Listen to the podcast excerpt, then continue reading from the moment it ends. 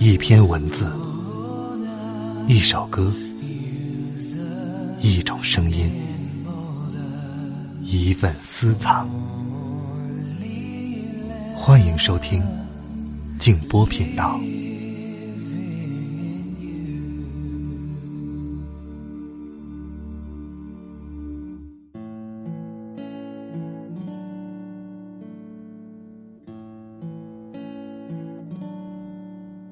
别难过，世间都是这样的。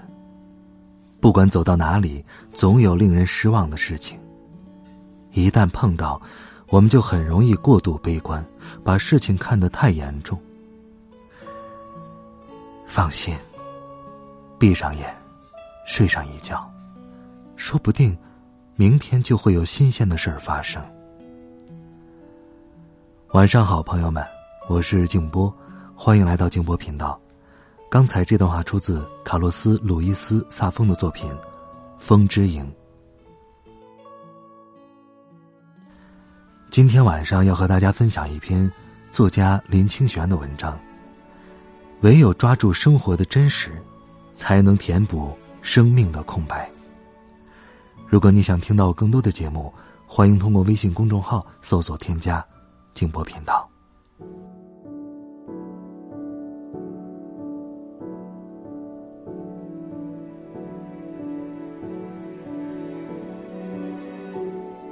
到一家非常精致、讲究品味的书店买书，顺道绕去文具部，发现一个非常奇特的现象：在这家书局里的书售价都在一百到两百元之间，可是，一本普通的笔记本售价都在两百元以上，稍微精致一点的则都在五百元以上。由于我平常都在使用廉价的笔记本来记事。使我对现金笔记本的售价感到有点吃惊。站在作者的角度，一本书通常所使用的纸张都比笔记本要多要好，而一本书的成本有印刷、排版、校对、版税等费用，理论上成本比笔记本要高得多。再加上书籍的流通有特定对象，范围比笔记本要小得多。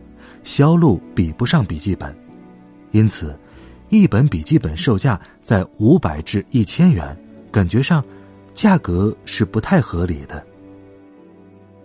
我问店员小姐说：“为什么这些笔记本这么贵呢？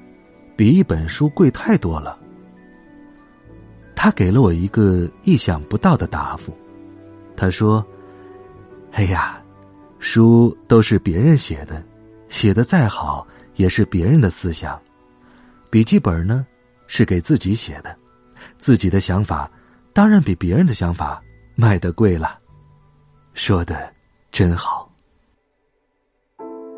走出书店，我沿着种满松香树的敦南大道散步，想到笔记本卖的昂贵其实是好现象，表示这个社会的人生活比从前富裕了。大家也更讲究品质了，有能力花更多的钱来购买进口的文具。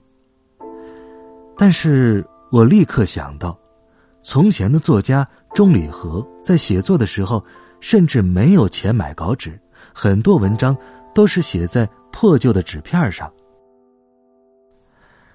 今年春天，我特地到美浓去看钟理和纪念馆。看到作家工整的笔记写在泛黄的纸片上，心中感慨良深。接着，我想到了，现在大部分人都用昂贵的笔记本，但真正拿来写笔记的，又有几个人呢？记得我离开书局的时候，店员小姐说：“现在很多人花钱买笔记本，不是用来写的，他们只是收藏笔记本。”有的人一次会买很多本呢。这不是我第一次听到有人专门收藏笔记本，他们可能从来不写笔记，但是他们不断的买笔记本，使得笔记本的设计日益精美，售价也一天比一天昂贵了。比较起来，我自己是有点实用主义的倾向。再美丽精致的笔记本拿到手里总是要写的，有时候一年要写掉很多笔记本，由于消耗量大，反而不会太在乎笔记本的质量。但是，一本写满自己的生活感受和思想的笔记本，虽然形式简单、纸张粗糙，总比那些永远空白的昂贵笔记本有价值的多。在这一点，我觉得店员小姐说的好极了。笔记是为了记录自己的思想而存在的，如果我们只是欣赏而不用它，那不是辜负了那棵因做笔记本而牺牲的树吗？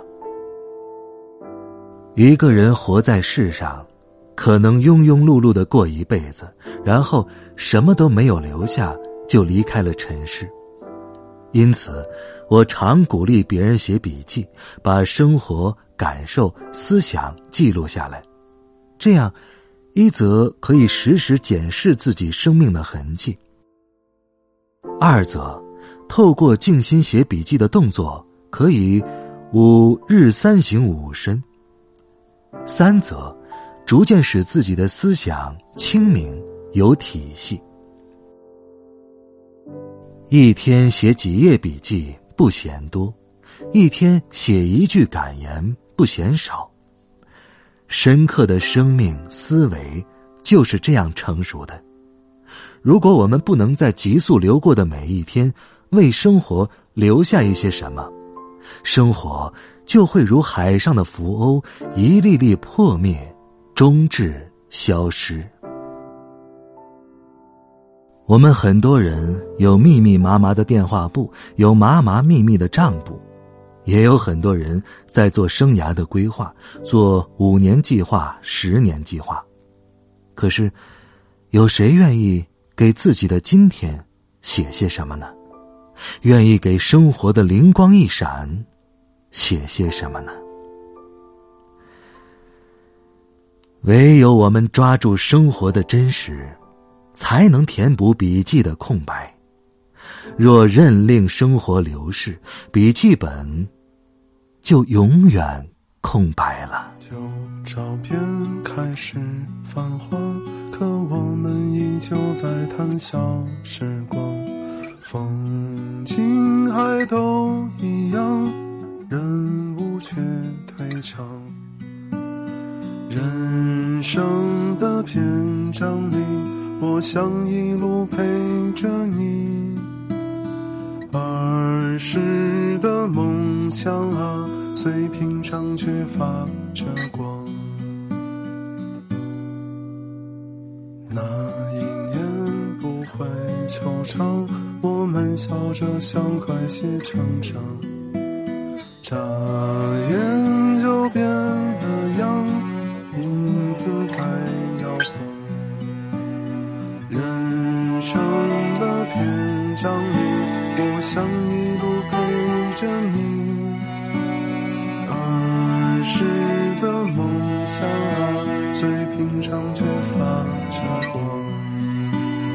如果山河不老，岁月如歌流淌。如果想念不到，模样怎会变老？如果我的影子比山还要高，如果时光可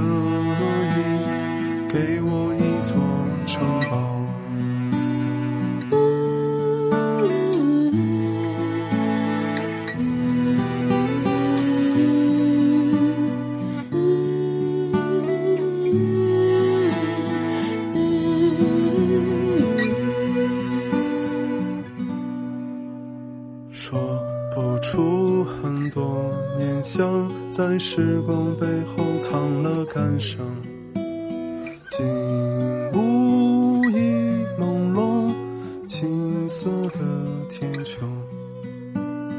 人生的篇章里，我想一路陪着你。儿时的梦想啊，最平常却发着光。山河不老，岁月如歌流淌。如果想念不到，模样怎会变老？如果我的影子比山还要高，如果时光可以给我一座城堡。有山河不